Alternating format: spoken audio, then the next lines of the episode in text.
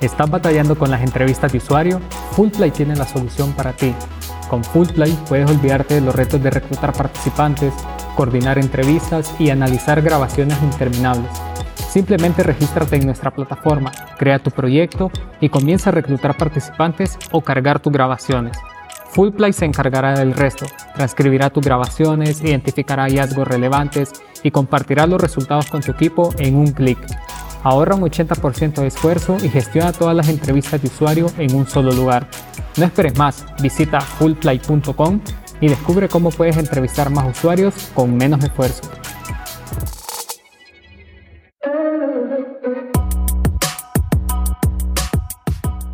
Bienvenidos a este nuevo episodio de Más Producto. El día de hoy estamos con Jesús Cajide, quien es Senior Product Manager en PayPal, y vamos a estar hablando de estrategia de producto. Bienvenido Jesús, ¿qué tal? ¿Cómo estás? Muchísimas gracias por invitarme, estoy muy feliz de, de poder compartir esta historia contigo. Súper. Antes de comenzar ya a entrar en el tema de lleno, me gusta preguntar a los invitados pues quiénes son ellos, que nos cuenten un poco de dónde vienen, qué están haciendo ahora y no podría faltar hacerte la misma pregunta a ti. Cuéntanos. Claro, muchísimas gracias. Bueno, mi nombre, como has comentado, es Jesús Quejide. Yo soy de México, de una ciudad llamada Aguascalientes. Y como siempre digo mis conversaciones, si no han ido a Aguascalientes, les recomiendo ir a la Feria de San Marcos. Tenemos la feria más grande de, de toda Latinoamérica. Es, realmente es una experiencia inolvidable. Sé que suena como comercial, pero creciendo en la Feria de San Marcos, realmente tengo que recomendarla. O sea, es, es, es uno de mis lugares favoritos de cada año. un poquito acerca de mi carrera y, cómo, cómo llegué de Aguascalientes a Silicon Valley. Esa es una, una, de las cosas que amigos míos me han preguntado múltiples veces y, cuáles son las diferencias. Así, en resumen, tengo 12 años trabajando en, la industria de tecnología. Y dentro de esos 12 años tuve la oportunidad de generar dos compañías, las dos en, fintech. Entonces fue sobre mi segunda compañía, que estábamos trabajando en hacer pagos sobre teléfonos eh, smartphones. Esto es como en 2000, 2010, 2012. tuvimos la oportunidad de, hacer partnership con varias compañías en Estados Unidos y eso conllevó hacia una adquisición. O sea, platicando con esas compañías de Estados Unidos, vieron el potencial que teníamos en Latinoamérica y en ese momento mi compañía tenía alrededor de 27 personas, desarrolladores, diseñadores y, y sales managers. Entonces tomamos la decisión de, unir fuerzas y empezar esta nueva aventura que era generar aplicaciones financieras para Latinoamérica y para Estados Unidos. Y ahí fue el momento en el que me convertí en Product Manager. Entonces, desde ese momento, en 2013 hasta ahora, llevo siete años siendo Product Manager y ha sido una aventura muy interesante porque pasé de, de ser founder y tener esta, este esta mentalidad de generar cosas en cuestiones de software y soluciones, a de repente pasar a ser un product manager, donde tenía que pensar por qué, hacia dónde y cuál es la diferencia entre los mercados. Entonces, los últimos siete años ha sido interesante porque tuve la oportunidad de trabajar en esta compañía que me adquirió. Después de eso, tuve la oportunidad de trabajar en otras dos startups en Silicon Valley, una pequeñita de cinco personas y otra startup que creció hasta Series A. Y después de eso, ir hacia PayPal, para experimentar qué era generar productos hacia millones de personas en múltiples países. ¿no? Y, hoy por hoy tengo la oportunidad de trabajar en PayPal en un área de crédito, donde ofrecemos créditos no revolventes para países en Europa. Y justamente mi producto hoy por hoy está en siete países y manejamos, en este caso, yo soy responsable de 23 millones de consumidores de manera mensual. Entonces, ha sido toda una experiencia de empezar algo en México donde yo tenía como el sueño de llegar hacia algunos consumidores. Ahora, después de, siete años de tener la responsabilidad de mantener 23 millones de consumidores activos mensualmente. Entonces, realmente eso me ha dado una, una visión de cómo no solamente establecer productos, sino también cómo guiar a nuestros equipos, ¿sí? cómo mantenerlos motivados. Interesante, todo, pues todo lo que has hecho en estos 12 años, creo que te han dado una perspectiva de, de lo que involucra desarrollar productos digitales. Y creo que tu experiencia va a dar más como contexto al tema que vamos a tratar. Y para comenzar, me gustaría conocer tu opinión sobre qué, qué es una estrategia de producto. ¿Cómo tú le definirías a alguien que no está inmerso en el desarrollo de productos digitales? Eh, creo que es una excelente pregunta y me gustaría primero empezar a clarificar este, qué es un producto, ¿no? Y eso es porque cada audiencia, y, y es una cosa que me ha tocado platicar en diferentes foros, tiene la, la perspectiva de qué es un producto o qué no. Y me gustaría que estableciéramos solamente para, para efecto este programa, qué es un producto para, para mí qué es lo que yo evangelizo dentro de mis equipos. Eh, al final de cuentas, un producto, tanto físico como digital, es una herramienta. Estamos de acuerdo que todos los días utilizamos herramientas para ciertas actividades, ¿no? Utilizamos tazas para tomar líquidos calientes, utilizamos, por ejemplo, sistemas de mensajería para mantenernos conectados. O sea, al final de cuentas, quiero que veamos un producto como esto. Es una herramienta que nos ayuda a ejecutar una tarea. Ahora, esa herramienta tiene consumidores que cuando utilicen la herramienta están buscando llegar hacia un beneficio. Ellos ganan un beneficio, que es lo que en mucha literatura llamamos el, valor. Y al mismo tiempo, pues tenemos responsabilidad con la compañía de generar utilidades, ¿no? Ahora, ¿cómo viene todo esto y cómo se relaciona esto con la, con la estrategia de producto? Bueno, cuando pensamos en un producto, poniendo estos dos puntos de vista, tenemos que pensar que nosotros estamos buscando que más personas utilicen nuestra herramienta de manera constante, que esto es lo que llamamos una base de consumidores habituales. Entonces aquí ya tenemos una meta, tener consumidores habituales. Y por el otro lado, tenemos metas financieras como compañía. Tenemos que generar una serie de ventas para generar utilidades o para generar una serie de, de ventas mensuales o habituales, que es lo que nos va a ayudar a seguir creciendo nuestra compañía. Y estas dos cosas no están peleadas sea, y aquí es donde quiero clarificar dónde viene la estrategia. Cuando pensamos hoy por hoy, mucha gente se enfoca solamente a cómo hacer la experiencia de tener más consumidores o cómo vender más, ¿no? Y estas dos cosas están literalmente correlacionadas. Si tenemos una base de consumidores habituales, eso nos va a generar un ingreso habitual, lo cual nos va a ayudar a tener estas metas financieras. Ahora, ¿qué es en esta perspectiva? ¿Qué es una estrategia de producto. Al final de cuentas, una estrategia de producto es un plan hacia gran escala que nos va a ayudar a ejecutar tácticas y a navegar sobre los retos que tenemos sobre el, ecosistema de productos o el ecosistema de competidores para llegar hacia estas metas financieras. ¿sí?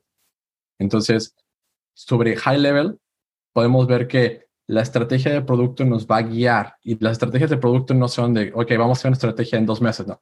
Las estrategias de producto nos van a guiar sobre el tiempo porque el mercado es reactivo.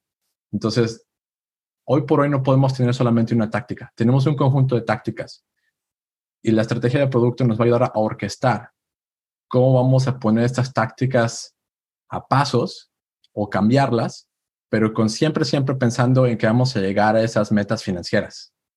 Y, quiero hacer doble, doble punto aquí en las metas financieras. Esas metas financieras están ligadas hacia metas de consumidores. ¿sí? Entonces, una no puede vivir sin la otra. No podemos pensar solamente en vender más sin pensar en cuántos consumidores vamos a tener. Y obviamente, si queremos tener más consumidores, pues la gente tiene que, tiene que entender que, qué es lo que el producto les está dando, ¿no? Me agrada mucho cómo lo planteas, de que la estrategia es algo a un alto nivel, no es algo muy puntual, porque muchas veces podemos considerar que la estrategia de producto es el plan de features que yo tengo para el Q o para el año.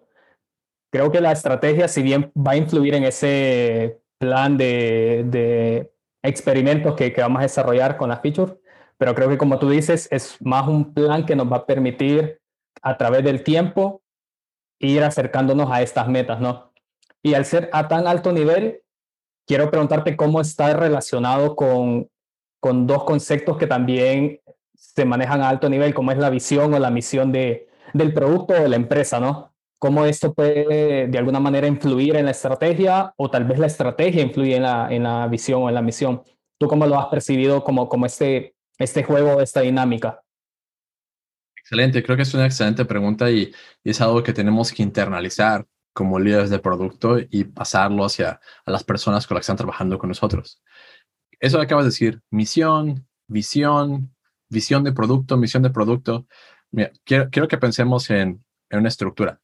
Primero tenemos que tener muy en cuenta la misión. ¿sí? La misión es el propósito y ese es el propósito de la organización o el propósito del producto. Después, abajito de eso tenemos las estrategias y abajo de las estrategias tenemos las tácticas. Ahora, ¿cuál es la diferencia entre estos, no? Y aquí hay una confusión. Mucha gente dice, oye, si no tienes goles o, metas, ¿cómo quieres generar estrategias? Bueno, la misión te va a marcar el paso. Y, aquí creo, ahí he visto bastante como desconecte entre personas de qué es una misión o no. Vamos a clarificar esa parte. Una misión, o sea, antes de que tengas una visión, primero tienes que tener una misión. La misión es ese propósito, o sea, ¿qué, ¿qué estás haciendo día con día y cómo lo vas a lograr? Tiene que tener esas dos partes. y si quieres, por ejemplo, la confusión que, que he visto normalmente que hay es, ¿cuál es la diferencia entre una misión de compañía y una misión de producto? La misión de la compañía tenemos que recordar que todas las compañías empezaron con un producto. Entonces, la misión de la compañía va a dirigir todas las misiones de producto, están alineadas. Y lo que generalmente confundimos es que la misión de la compañía es tan alta que no la alcanzamos a ver, no vemos cómo se materializa. Ahora tenemos que pensar otra vez, si no tenemos una misión clara, que es qué es lo que estamos ofreciendo y cómo vamos a llegar a ello, no podemos generar estrategias y no podemos generar tácticas porque no sabemos hacia dónde vamos. Y esto lo podemos ver en compañías como Google o como Amazon o como Facebook, ¿no? Y otra cosa que quiero comentar ahí, las misiones van evolucionando, porque piensa en, el propósito como una meta. Cuando tú llegas a esa meta, te vas a poner la siguiente meta. Te voy a poner un ejemplo muy conciso. ¿no? Cuando Amazon ah, salió, él tenía una misión específica, ¿no? O sea, Jeff Bezos estableció, nosotros vamos a hacer, ¿sí? La plataforma online donde las personas puedan comprar lo que ellos quieran, enfocadas a ese consumidor, ¿no? Esa era su misión. Después, hace poquito en los 2000, Amazon llega a esa misión donde se convierte realmente en el, en el marketplace, donde no solamente ellos venden, sino dejan a otras personas vender. Y llega un momento en el que quieren Whole Food. Entonces, esa misión ya no, ya no es sentido, ¿verdad? Porque ya no solamente es online, ya también es físico. Entonces, la misión, si hoy van a Amazon.com, ve la misión de Amazon, la misión cambia, donde ellos restablecen la misión de, de, la compañía y que eso realmente alinea todas las misiones de producto y dicen, ok, ahora nosotros somos ese lugar donde conectamos hacia, hacia los vendedores y a las personas que quieren comprar y pueden aquí lo que ellos quieran, independientemente si es online o si es de manera física. Y lo mismo podemos ver eh, si vemos, por ejemplo, las compañías como Google o como Facebook, ellos también han evolucionado su misión. Inclusive Uber ha cambiado su misión de ser solamente una misión de transporte a ser una, una de, literalmente de logística. Entonces, si quisiera poner así como muy concreto, me gustaría que ustedes que pensaran, primero tenemos que entender cuál es la misión de la organización. Esa misión de la organización va a dirigir todas las misiones de los productos. Con esas misiones, esa misión nos va a dar cuáles son las metas, las metas que vamos a llegar hacia nuestros consumidores y las metas financieras. Y con ellas podemos generar estrategias para llegar hacia esas metas y las estrategias van a tener un conjunto de tácticas y las tácticas son las acciones, son las iniciativas. Esas tácticas van a cambiar dependiendo del, ecosistema. Espero que eso, que eso tu, tu pregunta, bien. No, súper bien. Creo que con lo que comentas, me surge la siguiente duda. Si la estrategia está muy a alto nivel, eh, al igual que una visión o una misión, ¿quiénes deben de definir esta estrategia? Y te pregunto desde el punto de vista de, de un product manager, digamos, que está encargado de un producto entero o tal vez de una parte de, de, un producto más grande. ¿Quién debe definir esta estrategia? ¿Es el VP de producto, el head de producto? ¿Es el founder? ¿Quiénes tú consideras que son los que, o, de dónde deben hacer esa estrategia para que pueda ser implementada ya a, a nivel compañía? Muy buena pregunta. Y esto depende de, del tamaño de paño de la compañía. Y, quiero regresar un poquito a la parte de la misión, porque me gustaría que todos que nos están escuchando eh, no piensen que como quizá en alguna una clase de negocio alguien les dijo, es que la misión es, es algo, mm, vamos a decir, alto, algo aspiracional que queremos llegar, ¿no? Y por ejemplo, aquí mucha gente puede estar preguntándose, oye, ¿dónde sacaste, dónde quedó la visión? Que hoy por hoy veo muchos blogs que la gente habla acerca de la visión. Bueno, quiero solamente decirles que primero ustedes tienen que tener una misión para poder llegar hacia una visión. Una misión nos va a decir cuál es el propósito y cómo llegar a ello. Y la visión es el outcome, el resultado. Cómo, no, cómo vemos que después de que ejecutamos la misión, qué es lo que va a pasar con nuestro entorno. Ahora, con ese punto, las misiones tienen que ser medibles. Y podemos ver, por ejemplo, cómo sabe Amazon que ellos realmente son la compañía que ofrece todo. ¿sí? Porque uno de sus core capabilities es la búsqueda. Ellos saben cuál es la demanda que tienen, ¿no? ¿Cómo sabe Facebook que realmente están haciendo relaciones entre personas? Pues el nivel de conversaciones que tenemos y las personas que están conectadas, ¿no? Es una de las principales partes de cómo medir éxito en un producto. Que realmente midamos o que pasemos esa misión de ser algo, mm, vamos a decirlo, heterogéneo o, algo que realmente la gente no puede contar a realmente ser algo cuantificable. Ahora, volviendo a tu pregunta, oye, ¿sabes qué? Por, ¿De dónde, quién es el que la define? Y me gustaría aquí ponerlo también. Las estrategias, generalmente generamos estrategias por mercado. Si bien dentro de la visión vemos que tenemos que establecer una estrategia de todos los productos, esto se parte. Y perdón, Melvin, aquí voy a hacer este, es un tema muy interesante, me apasiona bastante y no me gustaría confundir a las personas. Voy a hacer una pauta aquí y quiero comentarte que cuando tienes una compañía ¿sí? que solamente de un producto, un ejemplo de esto puede ser, por ejemplo, startups en México como Gusto.com, ¿no? Gusto MX, perdón. O en, en Estados Unidos como DoorDash. Esa misión y la misión de producto es la misma cuando tienes compañías del tamaño, por ejemplo, de Facebook, que tienen familias de productos, la misión de la compañía va, va a ser alineada a la misión de cada producto. ¿Sí? Ahora, las personas que están encargadas de definir la misión por mercado, ¿sí? Es el equipo de producto que colabora con el equipo de negocio. Volviendo otra vez a, a lo que comentabas en un principio, vemos cómo entregar valor y vemos cómo llegar hacia metas financieras nuestro equipo de negocios, para seguir corriendo el negocio, nos va a decir, equipo de producto, necesitamos incrementar nuestras ventas o necesitamos reducir nuestros costos. ¿Para qué? Para llegar hacia estas metas financieras. Entonces, es ahí cuando se pone la meta financiera. ¿Cómo vamos a llegar a eso? Es cuando empezamos a evaluar las oportunidades. Y las oportunidades va a ser que para hacer más ventas tenemos de dos sopas. Podemos agregar más consumidores a los que ya tenemos o podemos, de los consumidores que ya tenemos dentro de nuestra, los consumidores habituales, podemos cobrarles más. Y aquí es el principio de la estrategia, pero como puedes pensar, esto es por mercado. Los consumidores que están reaccionando dentro del mercado americano tienen ciertos hábitos y tolerancias, a diferencia de los consumidores que tenemos dentro del mercado latinoamericano. Y aquí es donde la estrategia ¿sí? es una acción de grupo. Se define primero hacia niveles financieros, y después de niveles financieros se exploran las oportunidades de hacia dónde podemos expandir esto de manera de negocio. Una vez que tenga eso, la gente de producto, ya sea el VP de producto o el líder de producto, va a entender estas metas financieras, ¿sí? Y las va a empezar a convertir en metas de producto. Como te había comentado, las cosas interrelacionadas. No podemos enfocarnos solamente a las metas financieras sin dejar de pensar en cómo se entregar el valor. Y cuando eres una compañía que solo tiene un producto, para tener más consumidores o aumentar los costos, vas a tener que modificar tu oferta de producto. Y eso es algo que el equipo de producto va a ver cómo se puede implementar para llegar a esas metas financieras. Cuando tienes una familia de productos, que es cuando las cosas se pueden interesante, ¿eh?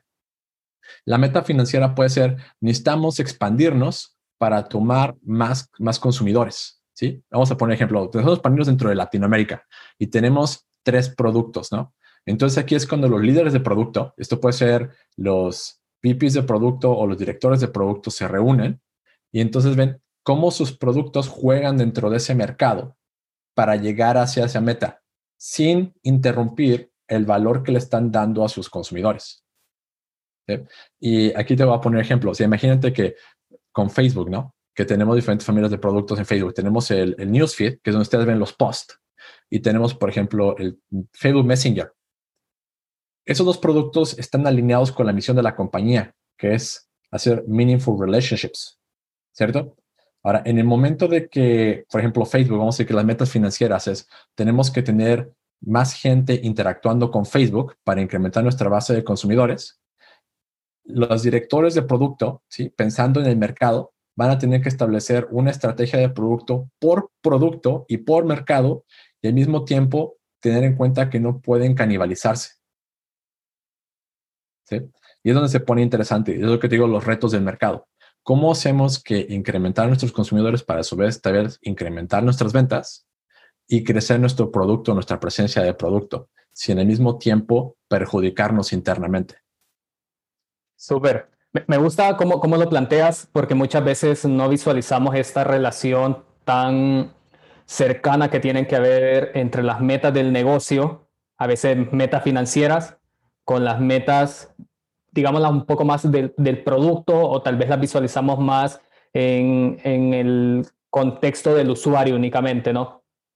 Acá me gustaría ya ahora consultarte cómo esa estrategia que puede venir, pues si es una empresa pequeña que tal vez tiene solo un producto, como tú decías, puede ser que solo venga del, del founder o, del equipo fundador y ya en un portafolio de productos ya viene de pronto de los VPs o áreas financieras, cómo eso se va traduciendo hacia los niveles más abajo. O sea, por ejemplo, cómo la estrategia, yo que soy, eh, digamos, un líder de producto, tal vez un senior product manager, o tal vez un VP de producto, como yo la voy bajando hasta un product manager que está más enfocado tal vez en, no en la estrategia en tan largo plazo, sino tal vez en un corto plazo, tal vez en un Q o incluso en meses, ¿no?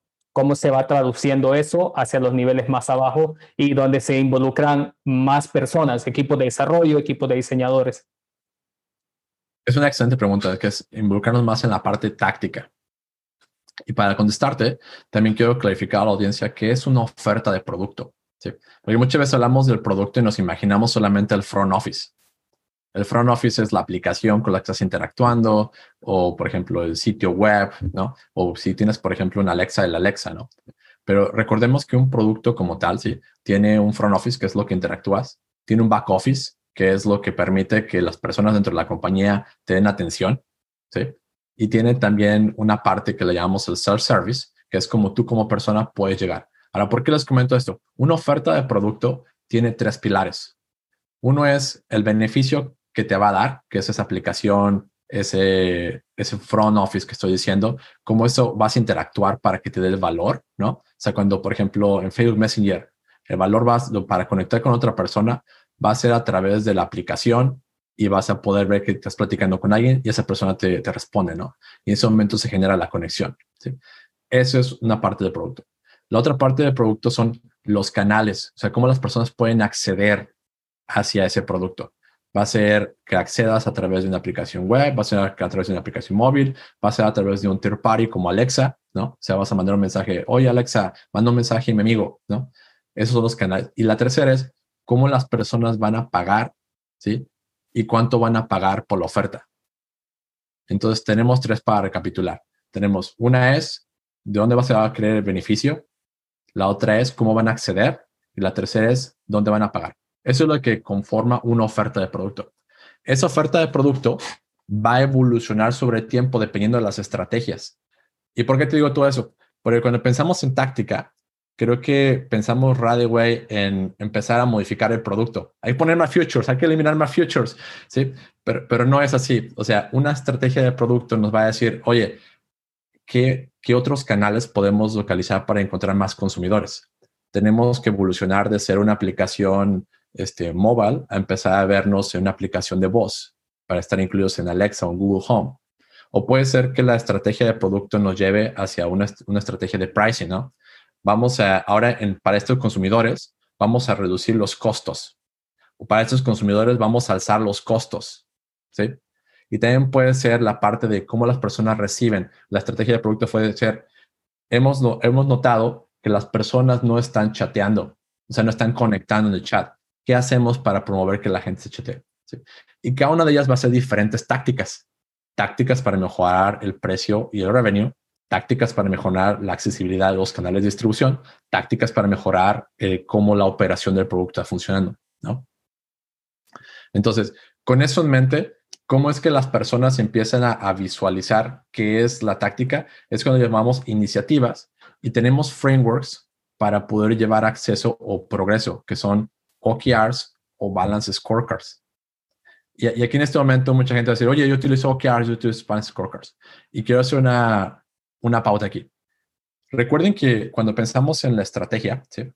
la estrategia ya tenemos estos goles financieros o estas metas financieras y estas metas de consumidores y hacia qué mercado vamos, ¿no? Las OKRs y las scorecards son solamente herramientas de comunicación. Esas herramientas de comunicación nos sirven para decir, ok, tenemos estas metas y estos son los caminos a los que vamos a llegar. Ahora, cuando lo bajamos a niveles de plan de acción, que son las tácticas, ¿cómo aseguramos que estamos haciendo progreso y cómo aseguramos que nuestros equipos saben que están haciendo progreso? Y es ahí cuando generamos entonces OKRs y generamos las balance scorecards para que nuestra organización pueda ver el progreso. O sea, vamos en 80%, 90%, ¿cuántas iniciativas tenemos? Y es donde realmente brilla la colaboración entre equipos. No solamente cuando platicamos de colaboración de equipos es nuestro equipo técnico desarrollando nuevos futures, sino qué está haciendo nuestro equipo de customer service, qué está haciendo nuestro equipo de marketing, qué está haciendo nuestro equipo que está de pricing, cómo están nuestras relaciones con los suppliers, estamos bajando los costos, sí o no. ¿Sí? Todo eso va dentro de, dependiendo de la organización, y aquí lo digo, si su organización está haciendo OKRs, utilicen OKRs. Si su organización está utilizando scorecards o balance scorecards, utilicen balance scorecards. Todo depende de cómo ustedes ven progreso. Al final de cuentas es solamente llevar al mismo, ¿estamos cumpliendo sí o no la misión y cómo estamos llegando a ello? Eso es la estrategia. Excelente.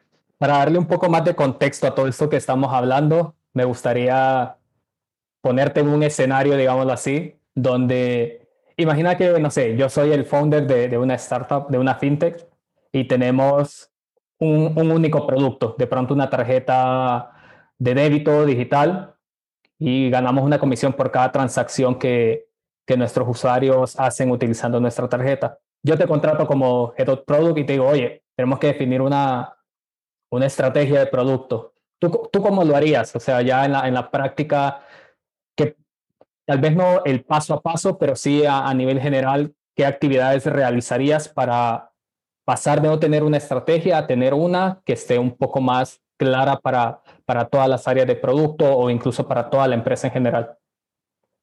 Excelente.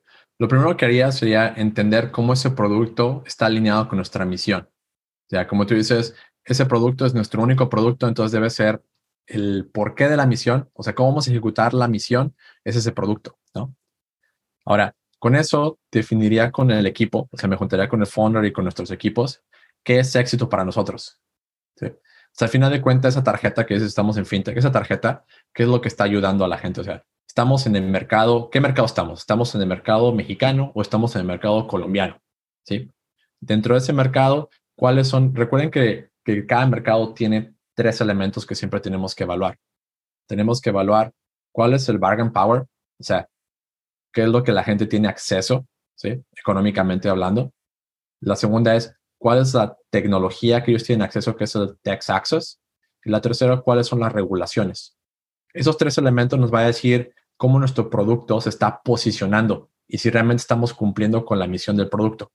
una vez que tuviera eso claro, lo segundo que me podría pensar es, ok, nuestro mercado hoy por hoy, ¿cómo está resolviendo las mismas actividades? Porque una cosa que tenemos que, tener en cuenta es que la gente no se va a morir si no tiene nuestro producto. Generalmente la gente ya está utilizando otro producto para resolver la misma necesidad. Entonces, la pregunta aquí es, ok, nosotros, ¿cómo jugamos dentro del ecosistema? Ya estamos en México, muy padre. Ahora, las personas hoy por hoy están haciendo esta misión. Están, la misión de nuestro producto es, vamos a decirlo, un ejemplo, estamos dándole acceso ¿sí? hacia dispositivos, estamos dando acceso hacia crédito, hacia las personas en este país, ¿no? Y ahora, ese acceso, ¿qué significa para las personas? ¿O lo estamos ayudando durante tiempos difíciles? ¿O estamos ayudándolos a que puedan comprar más? ¿O estamos ayudándolos a que en una situación que ellos están buscando tener, o sea, como aspiracional, de que, ok, no me alcanza mi salario, pero me gustaría tener acceso hacia todas estas cosas, pueda acceder, ¿no? Entonces, una vez que clarifiquemos eso y entendamos qué es lo que hay dentro del mercado, o cuáles son las alternativas que hay dentro del mercado, entonces ya me da una posición de saber cómo podemos empezar a formar una estrategia, porque primero ya tendremos cuál es el tamaño del mercado y cómo nosotros podemos o estamos jugando dentro de ese mercado, qué es lo que famosamente llamamos el market share, ¿no? Tenemos que tener en cuenta que los consumidores son limitados. Nosotros tenemos un conjunto de consumidores que son limitados y tenemos que saber cuántas partes del pastel ya están revividas. Y nosotros, ¿cómo somos? ¿Somos una compañía ya establecida o somos una compañía que está entrando? Esto es lo que llamamos un intento estratégico. Estamos tratando de desarrollar nuestro producto dentro de ese mercado o ya estamos establecidos y estamos tratando de expandirnos dentro de ese mercado. Con eso bien claro, y ahora sí podemos empezar a ejecutar investigación o análisis para ver cómo nosotros podemos hacer estas mismas actividades ¿sí? más eficientes para tomar parte del market share de nuestra competencia, o en este caso de las alternativas. Y es así como, por ejemplo, la estrategia no es como que vamos a hacerlo, eh, como te decía, un mes o dos meses, la estrategia va a marcar pasos, ¿no? Paso número uno de la estrategia para empezar a desarrollar el mercado es este. Y después, estas son las posibles circunstancias que nos encontremos dentro del mercado y así es como vamos a reaccionar. Si eso funciona bien, este es el paso número dos y vamos a tomar esas otras partes, ¿no? Entonces, si, quisiera como para que la gente que se está tomando notas, si quisiera dejar así como muy asentado, primero me reuniría con el equipo y vería si nuestra misión ¿sí? realmente refleja lo que estamos haciendo y si entendemos la misión. La segunda, encontraría cuál es nuestra posición dentro del mercado. Y la tercera, haría investigación para saber cómo podemos tomar nuestra iniciativa. ¿Vamos a atacar, vamos a defender o nos vamos a mantener? Creo que, si no me equivoco, esto que, mencionas, esto último, de atacar, defender, va muy ligado también a, métricas de producto que, están muy relacionadas con la adquisición, la retención, la activación, ¿no? Correcto. Y, es un excelente este, setway de la conversación. Creo que muchas, muchas veces cuando pensamos en métricas de producto no las ligamos hacia el mercado. O sea, pensamos que, por ejemplo, las compañías están en constante adquisición, ¿no? He visto muchas personas que preguntan, ¿esta compañía está en constante adquisición? Mi recomendación es que vean las estrategias por mercados, porque, por ejemplo, en un mercado podemos estar entrando, ¿no? Y en ese mercado lo más importante para nosotros es que adquiramos y activemos personas, ¿no? Lo que llamamos el constante engagement. Pero hay mercados posiblemente que ya estamos nosotros establecidos. Y en esos mercados establecidos, lo que tenemos que hacer es defendernos de las alternativas. Un ejemplo de esto es, por ejemplo, cuando Uber se expandió dentro de Estados Unidos saturó el mercado, ¿sí? Y de repente nuevas, nuevas compañías empezaron a entrar, ¿no?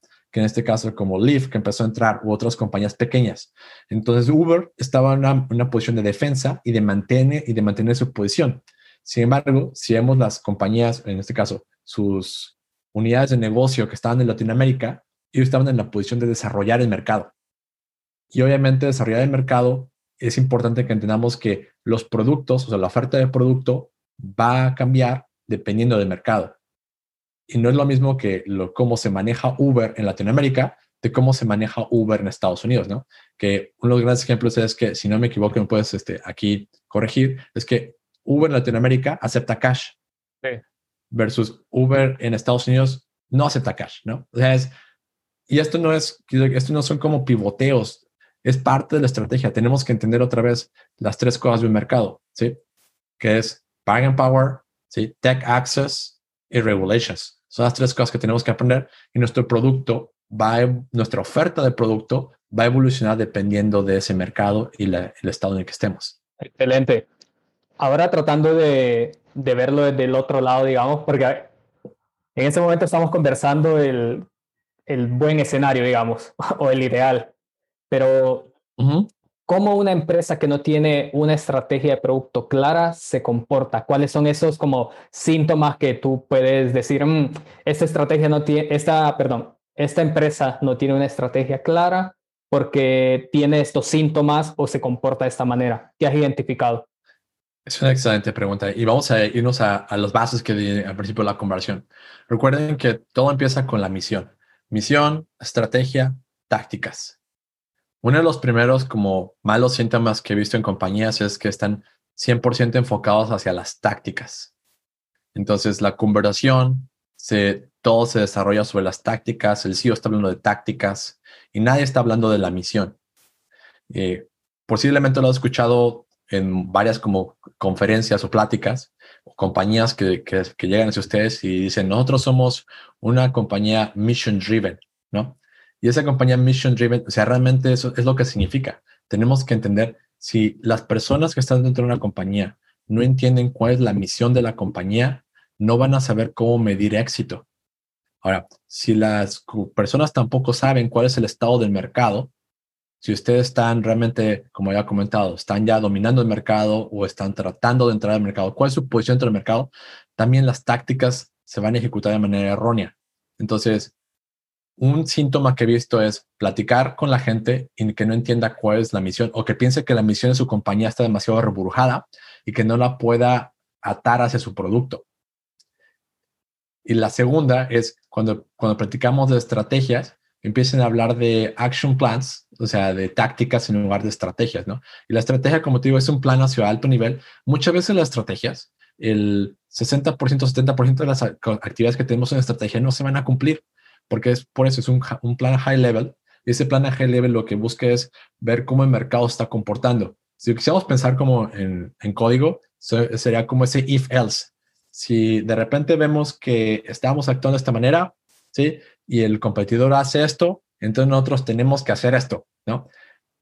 Versus, por ejemplo, las tácticas. Las tácticas son los planes que ya tenemos. Tenemos una iniciativa. Vamos a hacer esta campaña de marketing. Su iniciativa. Otra iniciativa, vamos a cambiar nuestra landing page. Otra iniciativa, vamos a generar un future. Y otra iniciativa puede ser, vamos a matar el future. ¿Sí? No todo es crear, también matamos futures y tenemos que tener estrategias también para matarlos. O sea, una vez que lo matamos, ¿qué hacemos? Pues tenemos que ver cómo esos consumidores que estaban haciendo eso con ese future, los vamos a poner dentro de otro producto o cómo lo recuperamos. Recuerden que lo más costoso es tener consumidores. ¿sí? no podemos dejarlos ir, o sea, tenemos que buscar la manera de cómo los redirigimos dentro de nuestro producto, nuestra familia de productos. Entonces, muy sencillito, si, si alguna vez han platicado con alguien de su compañía y no entiende qué es la misión de la compañía, algo está mal. Y también, si esa, si esa misión de la compañía no razona con lo que están ustedes haciendo, y no quiero que con eso se priven de, es que no entiendo cuál es la misión de mi compañía, ustedes pueden definir cuál es la misión de su producto y platicarlo con sus equipos. ¿sí? Y ese producto, misión de producto tiene que estar alineado con la compañía. Y si la compañía no actualiza su misión, ¿sí? Es porque no ha llegado a su meta. Y si, y si no ha llegado a su meta o quizá nadie lo ha actualizado, ¿no? Y podemos ver grandes ejemplos, como te decía en la conversación. Chequen las compañías, por ejemplo, como Uber, Facebook, Google, ¿sí? Cómo a través de los años, en un periodo de menos de 10 años, han evolucionado o han cambiado su misión. ¿sí? Porque el mercado o, sus productos siguen creciendo, ¿no? y siguen llegando hacia las metas que se ponen. Perfecto. Algo que me gustaría como dejar muy claro eh, con, con, base a todo lo que hemos conversado es que en el día a día es fácil perder de vista la misión o la estrategia. Y creo que acá es que cada product manager en el momento en el que está pensando identificar una feature o una solución que quieren construir, piense si está alineado a la estrategia y si la estrategia está alineada a la misión, ¿no? Correcto, correcto. Y, es algo que, que, tenemos como, como responsabilidad de los equipos de producto.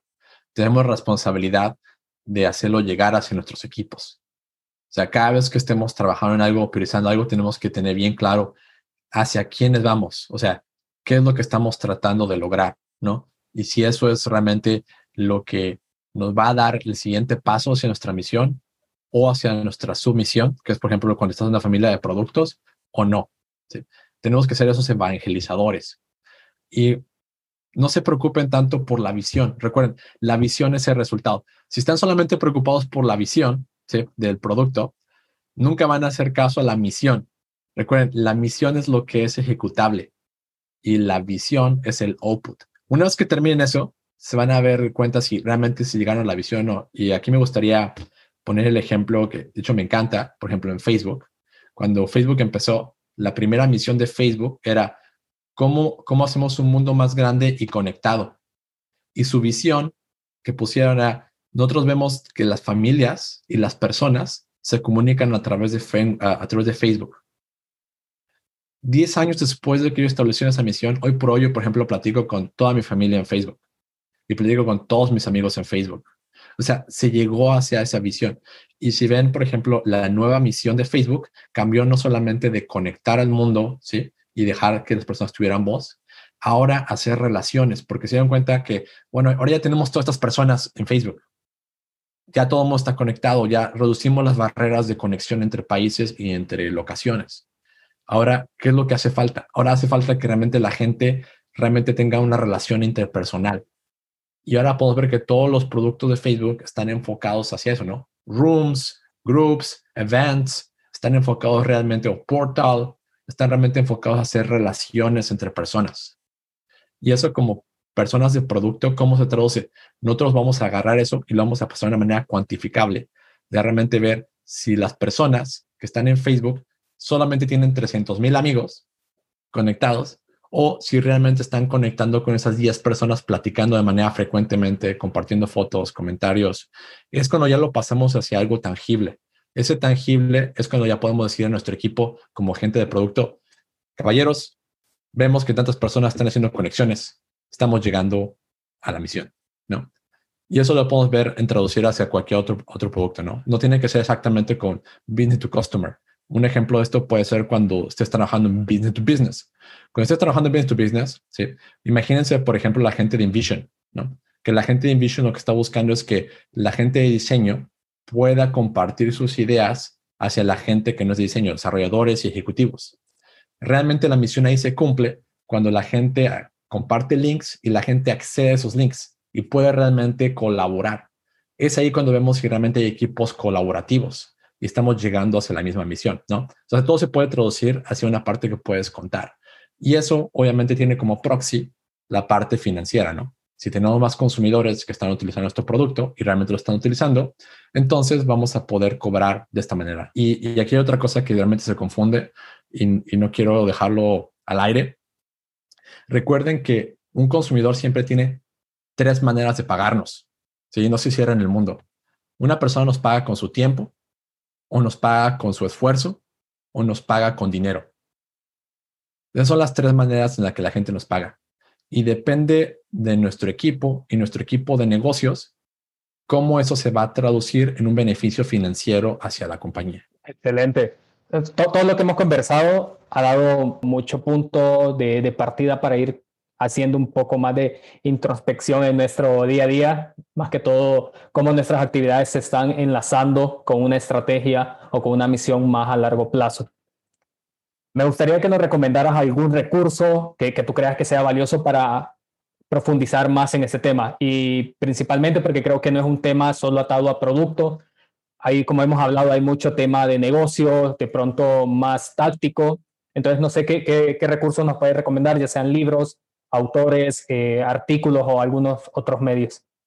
Claro que sí. Me gustaría, para todas las personas que, y aquí lo voy a separar por dos partes. Una es las personas que estén tratando dentro del mundo de, producto y las personas que ya estén dentro del mundo de producto.